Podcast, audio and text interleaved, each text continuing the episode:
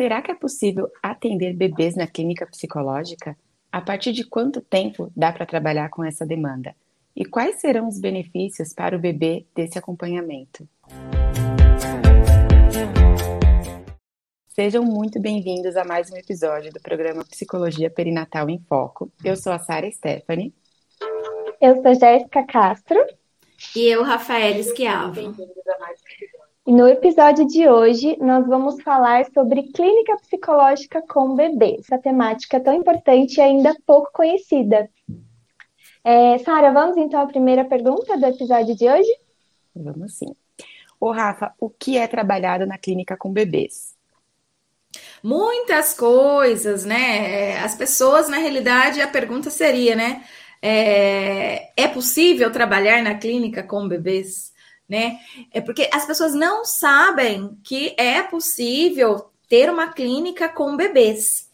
E, e nós temos aí uh, alguns estudos uh, que vão em várias direções, tá? Nós podemos fazer atendimentos de avaliação do desenvolvimento infantil, nós podemos fazer é, atendimentos para promover vinculação mãe-bebê, nós podemos fazer atendimentos, uh, intervenções com o bebê mesmo, sintomas que podem aparecer né, no corpo do bebê, por exemplo, uh, no comportamento do bebê.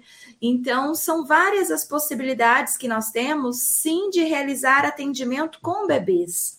E as pessoas muitas vezes elas entendem, né? Ah, existe a clínica infantil, que é da criança, quando ela já anda, quando ela já fala, quando ela já consegue simbolizar, ter capacidade simbólica, quando a, a, cognição né, dela já já está num, nível que é possível né, ter perguntas e respostas, mas não é verdade. A, a gente, enquanto psicólogos, não precisamos iniciar os nossos atendimentos só quando a criança já começa a andar e falar. É possível sim fazer atendimentos com crianças com idade inferior a dois anos de idade, tá? Rafaela, mas com um ano é possível? Sim, com um ano é possível fazer atendimento na clínica aos bebês. Rafaela, mas com seis meses é possível? Sim, é possível. Rafaela, com um mês é possível? Sim, é possível. Ah, não. É possível com recém-nascido? Sim, é possível com recém-nascido, tá? Então, o psicólogo ele pode atuar na que a gente vai chamar, né, é, de, de área com bebê, de clínica com bebê. Muitas vezes essa clínica com bebê pode acontecer na própria o hospital, na UTI neonatal, por exemplo, tá? Uh, na, na, unidade básica de saúde, que a gente não tem ainda esses profissionais preparados para isso, mas é possível. Uh, e é possível receber na nossa clínica particular também, tá?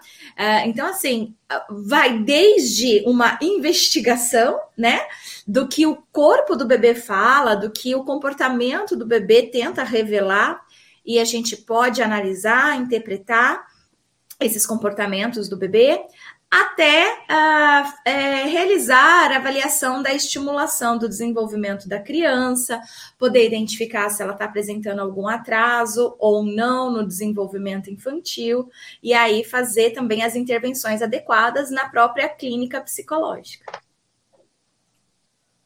Rafa, e como que é feito esse trabalho? Tem alguns recursos que podem ser utilizados nas sessões com os bebês? Sim, então para cada um vai ser uma coisa. Se a gente estiver falando, por exemplo, de avaliação do desenvolvimento do bebê, nós vamos precisar de instrumentos para fazer essa avaliação.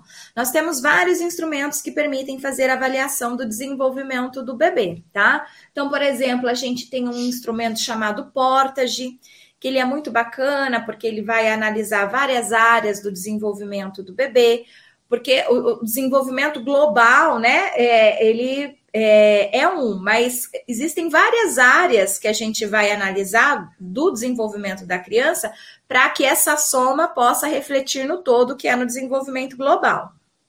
Então, nós temos, por exemplo, a área de cognição, que é pensamento, inteligência, área da linguagem, área da coordenação motora da criança, área da socialização da criança, é, a área da, da, da linguagem, já falei, motricidade, já falei, outras áreas aí, né, do, do desenvolvimento da criança, não, não vou lembrar agora de todas. Enfim, então a gente vai ter aí é, áreas de desenvolvimento da criança que alguns instrumentos vão poder nos dar é, aquilo que, que, que, é esperado do, do, bebê, da criança a cada etapa. Então, o que, que se espera de linguagem do bebê quando ele tem um mês de vida? O que se espera de motricidade fina e grossa no bebê quando ele tem um mês de vida? O que se espera de cognição? O que, que se espera de socialização dessa criança com um mês de vida? Então, a gente consegue identificando mês a mês, avaliando mês a mês, até essa criança completar dois anos de idade, tá? Se ela está dentro do, do, do, esperado, acima do esperado ou abaixo do esperado. Então, os instrumentos que nós podemos utilizar para fazer esse tipo de avaliação são vários. A gente pode utilizar o Portage, como eu acabei de falar. Uh, hoje a gente tem a Bailey já traduzida para o português. Então, que a Bailey também é maravilhosa para a gente poder utilizar. Ela é mais cara, mais complexa também, mas ela é considerada padrão ouro para avaliar desenvolvimento do bebê. Nós temos é, instrumentos como o Denver, né, 2, que ele é bem simples, fácil de ser utilizado. Temos instrumentos do Ministério da Saúde, né, que é uma ficha do desenvolvimento do Ministério da Saúde, e vários outros instrumentos aí. Aí o psicólogo vai se adequar, vai, vai escolher qual ele quer para fazer essa avaliação do desenvolvimento do bebê, para identificar se a criança apresenta atraso ou não, e se ela apresenta atraso, esse psicólogo faz a estimulação na clínica, ensina como os pais devem fazer em casa, orienta esses pais para que façam em casa, principalmente em casos de nascimento, baixo peso, prematuro, por exemplo, que são crianças que tendem a apresentar algum atraso no desenvolvimento, crianças com alguma anomalia, né? Ah, uma má formação congênita, é, é, filhos de mães adolescentes é, e outras situações de risco aí que podem já dar aí o é, um indicativo para o psicólogo que, olha, vamos estimular antes, precocemente, essa criança, né?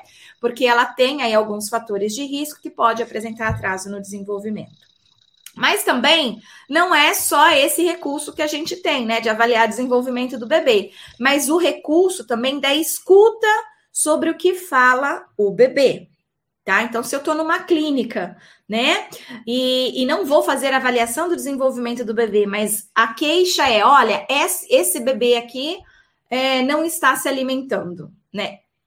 Esse bebê aqui, ele, ele vomita tudo que ele coloca na boca. É uma queixa, é um sintoma. Então, quem vai fazer a investigação aí, né, do, do que pode estar acontecendo é o psicólogo. Como, ou psicanalista, né? Que é, antigamente era só o psicanalista que conseguia fazer esse tipo de, de investigação, de atendimento clínico, porque nasce da psicanálise, né? De fato, essa intervenção clínica com o bebê, tá? Nasce da psicanálise, principalmente na França. Nós temos, inclusive, a Miriam Seger, na França, que é uma psicanalista, e ela tem um, uma ONG né, de, de, da causa dos bebês. Então, ela, ela, ela escuta o que os bebês têm a falar e ela é, atende esses bebês, ela prepara outros profissionais para atender esses bebês. Então, lá na França existe psiquiatras, existem pediatras, existem psicanalistas, psicólogos que atendem de fato o bebê, né? Com toda uma metodologia aí. No Brasil, isso é mais raro. A gente tem Sim, tem, mas é pouco, é, é, bem pouco. Se, se existe pouco psicólogo perinatal, existe menos ainda aqueles que sabem fazer o atendimento da clínica com o bebê, tá? Ainda é menor a, a prevalência, a porcentagem aí de, de psicólogos que, que sabem, que têm conhecimento de como escutar o, o que o bebê fala, porque o bebê ele vai falar com a gente desde o nascimento tá? É, é, eu digo que não é mais da psicanálise, né, mas sim de, de psicólogos, porque ah, outras abordagens começaram a, também a, a fazer essa investigação com o bebê. Então, nós temos pessoal da sistêmica, pessoal da cognitivo-comportamental, que eu tenho né, conhecimento, não sei de outras, mas que eu tenho conhecimento dessas duas abordagens. Então, eu encontro psicólogos que vão atuar com a clínica com o bebê, não do desenvolvimento infantil, mas realmente essa clínica da escuta, né, do comportamento e do, do que fala o corpo do bebê, tá? Então, por exemplo, uh, esse bebê ele não vai sozinho para a clínica, tá? Ele vai com os seus cuidadores. Então a gente não fala para o cuidador assim, ó, igual a gente fala para os pais das crianças, né? Olha, papai, você fica para fora da, da porta, né? E deixa só a criança entrar. É assim que a gente faz quando a gente vai atender criança, né? No máximo a gente tem que fazer uma, uma graduação, mas é, esse pai tem que sair da sala. Então a gente vai colocando as cadeiras, né, daquele pai cada vez mais próximo da porta, né, para poder logo logo fechar a porta e deixar esses pais do lado de fora e ficar com a criança ali do lado de dentro. No entanto, com o bebê é diferente. Com o bebê a gente precisa dos cuidadores. Por quê? Ah, mesmo você sendo psicanalista ou qualquer psicólogo que escute o comportamento do bebê, você não vai conseguir fazer isso do nada. Você não vai conseguir fazer isso por mensagens do além. Você não vai conseguir fazer isso simplesmente por tocar no bebê sentir a energia que ele emana e você descobre o que aconteceu com a criança e, e, e faz uma interpretação. Não é assim que funciona. Nós vamos precisar de alguém que vai relatar para gente o que aconteceu é, na história familiar daquela criança. Então, a gente vai investigar a gestação daquele bebê. A gente vai investigar o que aconteceu antes da gestação daquela criança, tá? Porque algumas crianças, elas, elas já nascem, né? Elas já são, elas já, já têm a, a elas são concebidas, né? Já com uma missão. Tem, tem gente que tem lá um bebê, de repente o bebê morreu. Então, algumas pessoas falam assim: eu preciso colocar outro bebê, outro filho no lugar desse que morreu. Então, eu preciso engravidar e precisa ser do mesmo sexo. Eu vou dar o mesmo nome que eu ia dar para esse aqui. Então, essa criança, ela já nasce com uma história ah, antes mesmo dela ser fecundada, tá? Que é a história lá do, do irmãozinho que morreu. E que ele vem não para ser ele, mas para ser o irmão que morreu. Percebe? E isso pode, de fato, trazer um grande incômodo, desconforto para o, para o comportamento do bebê. E aí, essa criança ela começa a realmente apresentar sintomas no corpo e no comportamento. Só que como que o psicólogo vai adivinhar isso? Só olhando para a cara do bebê? Hum, eu acho que esse bebê está falando aqui que o irmãozinho dele morreu e ele está aqui. Não, você precisa saber, olha, o casal engravidou, teve uma perda, foi muito difícil para eles e eles engravidaram pensando em colocar um bebê no lugar do outro. Pronto, você já tem a informação, que é o que você precisa para poder fazer a intervenção com aquele bebê. Então, é extremamente importante saber que quando a gente vai atender os bebês, esses cuidadores entram junto na sala, porque são eles que vão passar para a gente os relatos. A gente consegue observar o comportamento do bebê, mas a história a gente precisa que seja contada para o profissional, no caso, o psicólogo, que possa, a partir daquela história, entender o que está sendo uh, expresso lá no comportamento da criança e fazer a interpretação para essa criança. E como que a gente faz a interpretação para a criança? A gente vai usar uma fala é, num tom adulto, não no manhês. O que, que é o manhês? É quando a gente fala com o bebê assim: Ah, bebê lindo, que gracinha, cuticute, achou, né? A gente faz esse som cantado fino ao falar com os bebês. Isso é chamado de manhês, tá?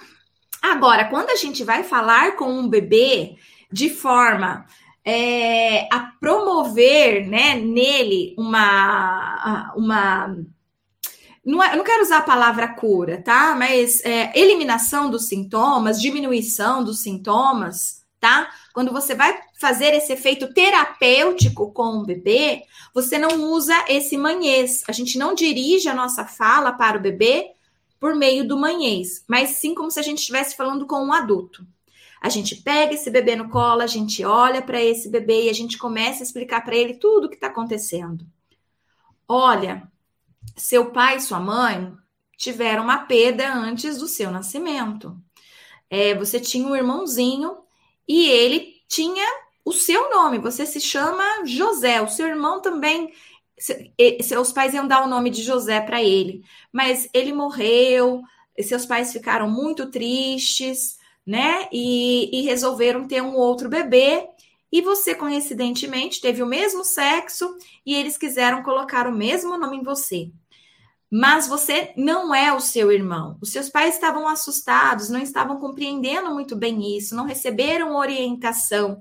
Mas tudo bem, você vai ser um outro José, não o mesmo José que morreu, o irmãozinho que morreu. Então você pode ser quem você quiser, você tá livre para isso e seus pais vão te chamar como você é. Percebe? Quando você fala isso pro bebê, né, coloque em palavras para ele, os pais também estão ouvindo. Então fica aquela aquela coisa, né? Existe um grupo de, de psicólogos, né? Vou, na época eram psicanalistas que falavam assim: não, você falando com o bebê, direto com o bebê, surte o efeito. E existem outros que falam: não, você tem que falar na frente dos pais com o bebê, porque o efeito vai surtir no comportamento dos pais, e eles, ao mudarem de comportamento, vai refletir naturalmente na mudança de comportamento do bebê também, tá? Então a gente não sabe o que, que é, se é isso ou é aquilo. Mas então a gente faz essas intervenções na frente né, desses pais, e geralmente essas intervenções surtem muitos efeitos, tá? É, efeitos é, fantásticos. Certa vez eu atendia a avaliação do desenvolvimento do bebê, então eu realmente investigava é, se o bebê estava apresentando atraso ou não no desenvolvimento por meio de um instrumento lá que eu utilizava, o Portage na época. Mas a mãe ali, na, naquela conversa ali, observando eu avaliar o desenvolvimento do bebê, ela dizia assim para mim: Sabe, todos os dias às quatro horas da manhã, esse bebê acorda berrando. E é um berro assustador, e eu já percebi que é sempre às quatro da manhã. Sempre às quatro da manhã, não é nem antes nem depois, é sempre às quatro da manhã. Eu, como já né, tinha estudado um pouco dessa área, resolvi dar algumas perguntas, fazer algumas perguntas para essa mãe, né? É, investigando e avaliando o desenvolvimento daquela criança e me perguntei, durante a gestação ou né, nos, nos primeiros meses aconteceu algo né, nesse horário e tal? Ela não se recordava. Aí eu comecei a falar, nossa, mas e na gestação? Foi tranquila? Não, foi tranquila e tudo mais. Até que a gente conseguiu chegar é, num, numa parte que ela fala assim: Olha, eu tive um sonho muito terrível, muito assustador, que me deixou muito assustada durante muitos dias. Eu sonhei que meu bebê tinha morrido, que eu tinha abortado ele. Eu acordei gritando na madrugada, né? É, não reparei se realmente era quatro horas da manhã, não consigo me lembrar, mas era no meio da madrugada, e isso mexeu muito comigo e eu fiquei muito preocupada o resto da minha gestação. Então eu pego esse bebê que eu já estava avaliando ele e dirijo a palavra para ele e falo com ele. Olha, né, sua mãe, ela teve um pesadelo de que não foi verdade, ela sentiu como se fosse verdade. E isso incomodou ela durante um bom tempo. E por isso que ao longo de um bom tempo, ela toda hora estava indo fazer ultrassom, queria conversar com você, precisava sentir você se mexer na barriga para ela ter certeza que você estava vivo, porque o sonho foi muito assustador para ela, né? E falei isso com o bebê. Na, no outro mês, quando ela volta para o próximo atendimento para eu avaliar o desenvolvimento da criança, eu pergunto para ela. E depois da, da conversa com o bebê, né? O que, que aconteceu? Ela, naquela mesma noite, ele não acordou mais às quatro horas da manhã.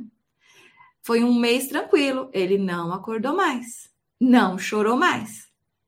Tá? Então, pessoal, a gente precisa ter essa sensibilidade de entender o contexto e contar para o bebê, colocar em palavras aquilo que, que, que, ele não consegue ainda entender e digerir. Não que o bebê entenda o português, mas algo acontece nessa fala com o bebê que produz bastante efeitos, tá?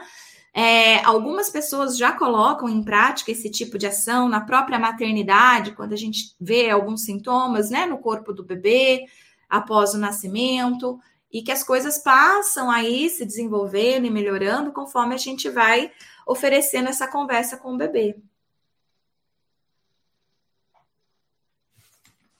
Então, Rafa, você falou aí de algumas demandas tem algumas principais demandas que chegam na clínica é, acompanhada desses bebês ou não? Não, não existe uma principal demanda, tá? Então, assim, o que a gente acaba vendo bastante são queixas em relação à amamentação, tá? Então, a amamentação, ela, ela é como se fosse uma portinha de entrada para a gente perceber que tem alguma coisa aí precisando ser investigada, nessa história de parto, de nascimento, é, de planejamento daquela gestação, da história do casal. Mas, assim, dizer que, olha, existe um, algo que é frequente e tal, não. Então, cada, cada história é uma história mesmo. Rafa, e é preciso ser psicólogo perinatal para atender essa demanda?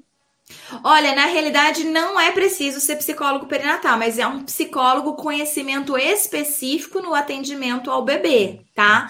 É que o psicólogo perinatal formado no Mater Online tem é, algumas disciplinas que ensinam. Então a gente trabalha com psiquismo fetal, né? Então a gente vai falar um pouquinho, abordar um pouquinho sobre o psiquismo que existe desde antes da criança nascer, e também a gente trabalha com desenvolvimento infantil, né? Falando um pouco aí sobre é, a clínica com o bebê, né, na avaliação do desenvolvimento, entre outras coisas. Então, assim, o psicólogo perinatal do Mater Online, ele tem uma base melhor do que psicólogos perinatais formados em, em outras instituições que não tem toda, toda essa formação.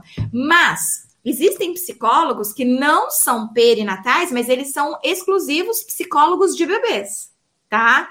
Então, eles são psicólogos de bebês mesmo. Então, eles vão fazer lá todo um curso, vão participar de congressos, tá? No Brasil, a gente tem um congresso que acontece a cada dois anos chamado Encontro Internacional sobre o Bebê tá?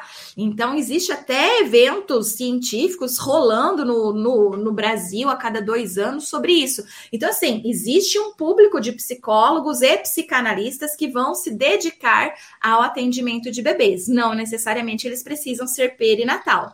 Mas é claro que o psicólogo que trabalha com essa área geralmente busca também ser um psicólogo perinatal, porque uma coisa está encaixada na outra, né? Então, eles se conversam bastante mas não necessariamente só psicólogo perinatal pode atender o bebê, tá? E quais são os benefícios desse cuidado precoce? Os benefícios desse cuidado precoce é que a, a, criança que poderia desenvolver aí problemas emocionais ao longo da sua vida, você consegue trabalhar ali logo no comecinho da vida, tá? Então, ali, enquanto bebê mesmo, o, o, o psicólogo fazendo a intervenção certa, né?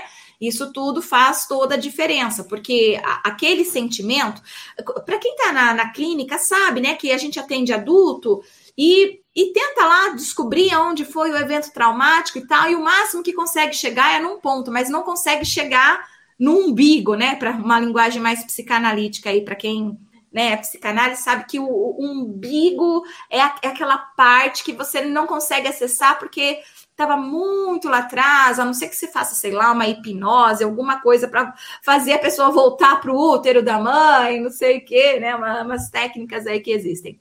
Enfim, então assim, a gente é, não, não consegue é, fazer é, intervenções sem esse tipo de conhecimento. Ô, ô Sara, eu me esqueci o que, que você foi a pergunta mesmo? Estou falando aqui, não sei mais o que eu estou falando. Quais são os benefícios do cuidado precoce? Ah, tá. Então a gente evita que é essa, esse bebê venha se tornar uma criança e depois um adulto com algum problema de saúde mental, fazendo essa intervenção já logo lá no começo, né? Ó, a gente tem um livro para quem quiser, chamado de Feto a Criança, tá? Escrito pela Alessandra Piontelli. Então, ela estuda os bebês desde feto até eles terem mais ou menos três anos de idade. E por que, que ela foi estudar isso? Porque ela na clínica começou a perceber que estava chegando muitas crianças, porque ela era é, atendia crianças, tá? É, então ela fazia ludoterapia. E ela começou a perceber que muitas queixas das crianças estavam é, bem relacionadas aos primeiros dias de nascimento, é, comportamentos de bebê, é, coisas relacionadas à gestação. Ela ficou intrigada com aquilo e foi fazer a pesquisa. Mas ah, o caso que mais marcou ela, que, que fez ela falar assim: não, eu vou para pesquisa, vou investigar isso, foi um caso assim. Ela atendia um, um, um bebê tá? Uma criança aí de dois anos de idade. E essa criança, ela pegava objetos e fazia assim com os objetos. E ela, e ela via que, ela, que a criança pegava todos os objetos e fazia assim. E aquilo era um comportamento repetitivo, intrigante para ela. E aí ela chamava pai, chamava mãe, mas aconteceu alguma coisa, né? Que vocês não me contaram e tal. Eles não, nada e tal. Aí um dia ela pega e fala assim: olha, que, porque ele está fazendo muitos movimentos repetitivos e tal, que está sendo né, muito significativo. É, quando ele pega o objeto e faz assim, parece que ele está tentando fazer o objeto viver. É como se, tivesse, se o objeto estivesse morto e, e tivesse querendo fazer esse objeto voltar à vida.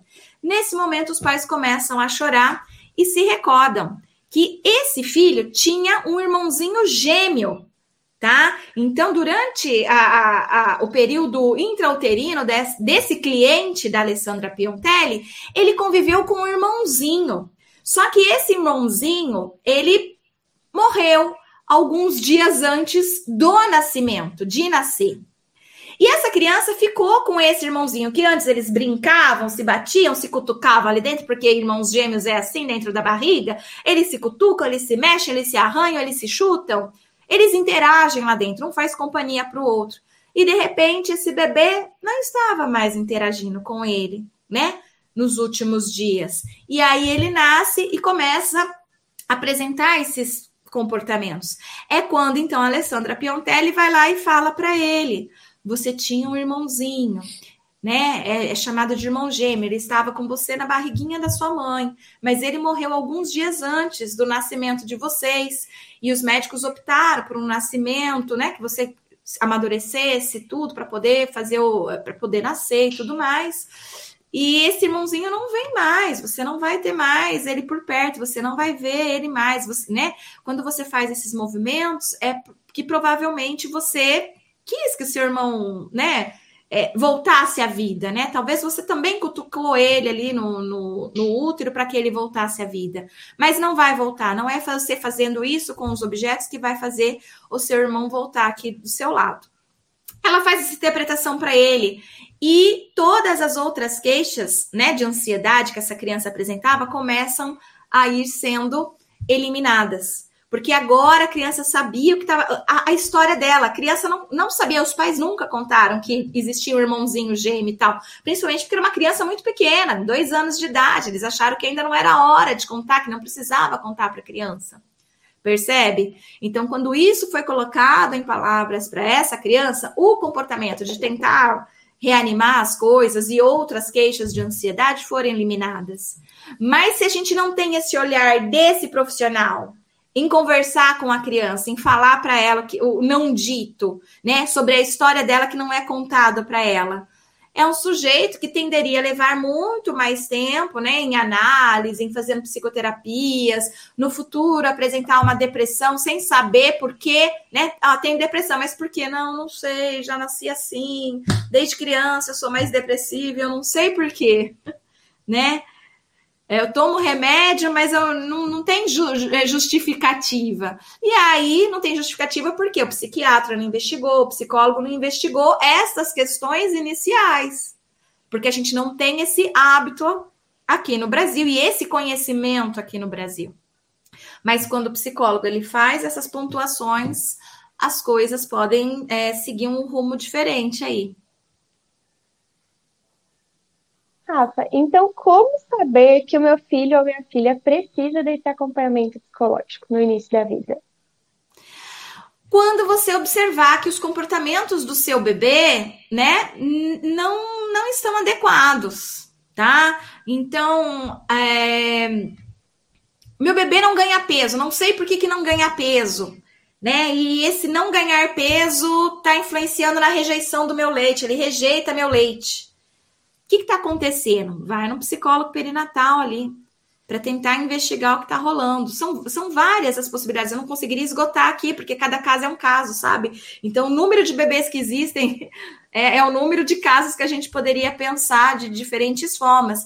Mas é, é você sente, você sente que tem alguma coisa de diferente, alguma coisa que não está indo bem né? Você levou no médico, o médico já deu remédio, já internou, já, já aplicou vacina, já fez de tudo e não descobre o que, que é, tá? Então, aí indica que é possível que um psicólogo faça a diferença. A gente tem esse, esse livro aqui, ó, é, A Escuta Psicanalítica de Bebês em Maternidade, que vai contar uma história muito interessante. É, não o livro inteiro, tem vários casos aqui, mas um dos casos que eu vou contar aqui para vocês que é muito interessante é o do bebê Oliver. O bebê Oliver, ele, ele foi colocado para adoção. A mãe dele foi lá no hospital, pariu e foi embora, deixou a criança para adoção. E aí essa criança é, começa a receber visita de uma mulher que estava querendo adotar. Então ela se afeiçoa ao Oliver para adotá-lo, né? Só que o marido dela estava viajando, ela tinha que esperar esse marido chegar de viagem para poder ir lá e fazer todos os trâmites para essa adoção do Oliver. Eis que o Oliver começa a descamar, tá? A, a pele começa a cair, sair. É, é, tinham que pegar a criança com plástico, porque a pele dele se descamava toda e manda para o médico daqui, manda para especialista dali, faz testes daqui, exames dali, ninguém consegue descobrir o que tem Oliver. Por sorte, o Oliver estava em um hospital na França, que era um hospital onde existia a Miriam Segera atuando, trabalhando com as causas dos bebês. E ela é acionada. Então, ó, já fizemos todos os testes, estamos aqui tentando descobrir o que está acontecendo com esse bebê. Ele estava tudo bem ontem, hoje está descamando. A gente tentou buscar informação, biópsia, isso aquilo, ninguém descobre o que essa criança tem. E aí, então, ela vai investigar, né? A história desse bebê de, de adoção mesmo, né? A história da mãe, né? O que, que essa mãe adotiva fez? Porque deve ter alguma coisa ali. E ela faz ali, descobre uma coisa, faz até uma interpretação, mas não, não dá certo. A criança continua descamando, então não era, não tinha a ver com, um, com um, o abandono né, da criança, né? Porque a criança às vezes poderia estar se sentindo abandonada e tudo mais. Então ela faz toda uma conversa ali, não adianta, a criança continua a descamar. Aí ela começa a conversar com as enfermeiras ali que cuidam dessa, da criança. E até que ela descobre que uma delas falou assim: perto da cama do Oliver, né? Do, do, berço do Oliver, né? Ela conversando com uma outra enfermeira fala assim: Ai, tomara que na hora que o, que o parceiro dessa mulher aí que quer adotar o Oliver venha, né? Que ele não, não rejeite a criança por ela ser negra. E aí então faz todo sentido. A criança era negra, né? É claro que ela já tinha percebido isso, mas ela não tinha entendido. E aí ela chega para a criança e fala: "Você não precisa mudar a cor da sua pele para ser aceito. Os seus pais, eles vão te amar como você é, do jeito que você é, com a cor que você tem." E essa criança começa a melhorar logo em seguida. Tá certo? Então, só para vocês terem noção, a, a, as nossas são vários os casos. Então, assim, alguém que vê um bebê descamando vai fazer o quê? Vai mandar para o médico XYZ e não vai levar para o psicólogo. Por quê? Porque não tem noção que uma intervenção psicológica poderia fazer toda a diferença, como foi esse caso, e fez toda a diferença. Tá? Então, assim, é, é, é meio que difícil poder falar assim: olha, quando você observar tal coisa, procure um psicólogo. É, na realidade, é procure sempre o psicólogo. Se, se você, né, tá aí na gestação, no pós-parto, tem alguma coisa de errada, não deixe para procurar por último o psicólogo, procure ele por, em primeiro lugar. E vá também procurar um médico para fazer os exames e tudo mais, mas procure o psicólogo também. Na maioria dos casos, as, as reações orgânicas, elas estão ligadas muito a eventos psicológicos. Então, o nosso psicológico influenciando no nosso orgânico. Tá? Então vale muito a pena em todas as situações. Na dúvida, vai nos dois. Vai no psicólogo e vai no, no médico também para fazer os exames que precisam ser feitos. Rafa, e o que um profissional de outra área pode levar então em consideração para encaminhar esse bebê para o psicólogo? Olha, o, esse profissional de outra área, ele precisa primeiro ter a noção, né, é, da importância do psicólogo, tá? Que nós é, é, podemos sim atender é, os casos que, que a medicina não está conseguindo encontrar motivos, justificativas, encontrar, né? Então, é, é, é, uma, é um, não é uma, algo simples assim, né? Dizer assim, olha, os outros profissionais precisam fazer isso. Não, antes disso, esses profissionais eles precisam saber que nós podemos fazer isso. Mas antes disso, nós mesmos precisamos saber que nós podemos fazer isso. Percebe? Então, não, não é uma questão da gente dizer o que, que os profissionais, sabe? É uma questão que vem antes ainda. O próprio psicólogo não sabe que pode. Então, a gente precisa antes que o psicólogo saiba, para depois instruir outros profissionais para que eles saibam, para que eles entendam, para que eles consigam perceber e fazer a indicação no momento certo. Então, assim, não, não é algo muito simples por conta da nossa cultura ainda, tá? Então, ainda é passos lentos, mas a gente sim pode e deve ir mostrando. Se você é um psicólogo que trabalha num hospital, trabalha numa UTI, trabalha com bebês já está fazendo intervenções nessa UTI, não faça as escondidas. Deixe enfermeiros descobrirem, saberem, observarem o que você está fazendo. Permita que os médicos vejam, observem aquilo que você está fazendo, para que eles possam ir entendendo, internalizando e vendo que está fazendo efeito, que está surtindo, que no começo eles vão falar assim, ai, é louca, que, que esse hospital contratou essa louca, gente do céu! Não tem como mandar embora, ela tá indo lá falar com os bebês, Jesus, misericórdia! Não, ainda fala assim, né, Rafa? Nossa, ela acha que o bebê está louco. ainda tem isso! Então a, a, a, então a gente precisa primeiro ser a louca, aguentar, né? A gente é, ir, de, de, de, camisa de força, não sei para onde. E aí começar a mostrar, ó, teve efeito, ó, a minha loucura aqui, ó, ó, ó, teve efeito. E aí a gente vai mostrando. Aí eles começam, tipo, não sei que macumba ela faz, mas dá certo. Chama a louca da psicóloga aqui para falar com esse bebê.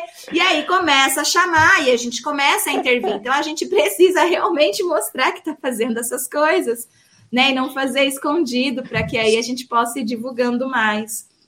O Rafa, esse, você esse falou nosso. agora, eu me lembrei do tempo que eu trabalhei no hospital, na UTI, né? E era, era bem isso mesmo que as pessoas falavam de mim, porque eu falava para os pais assim: avisa para o bebê que você está indo embora, que você tem, que tem outro irmãozinho em casa, que você precisa de cuidar, mas que você vai voltar, né? Põe uma musiquinha para tocar. Aí o pessoal da, da, enfermagem eu já conhecia, né? Falava para mim, já chegou a doida que fala com os bebês.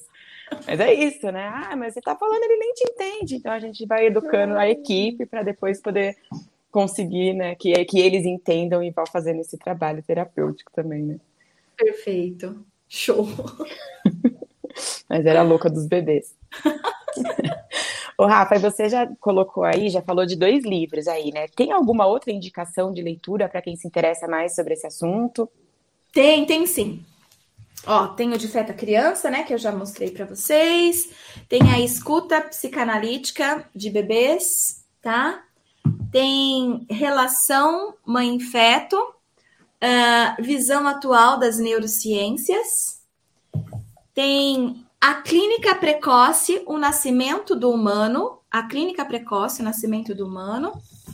Tem sobre a psicoterapia pais-bebês, narratividade, filiação e transmissão. Tem o que fala o corpo do bebê. Tem a linguagem dos bebês. Tem o que é psicologia pré-natal. Tem Clínica com o Bebê, que é o nome da, da live de hoje, inclusive, né? A Clínica com o Bebê. E a Relação Pais-Bebês.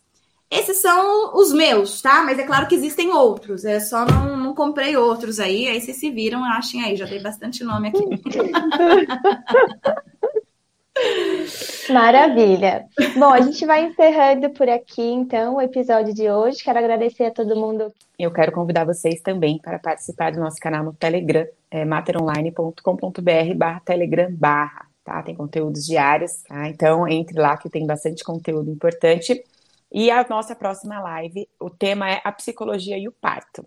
Então, a gente espera vocês a semana que vem para essa live com esse tema tão importante também. Obrigada e um beijo para vocês. Tchau, tchau.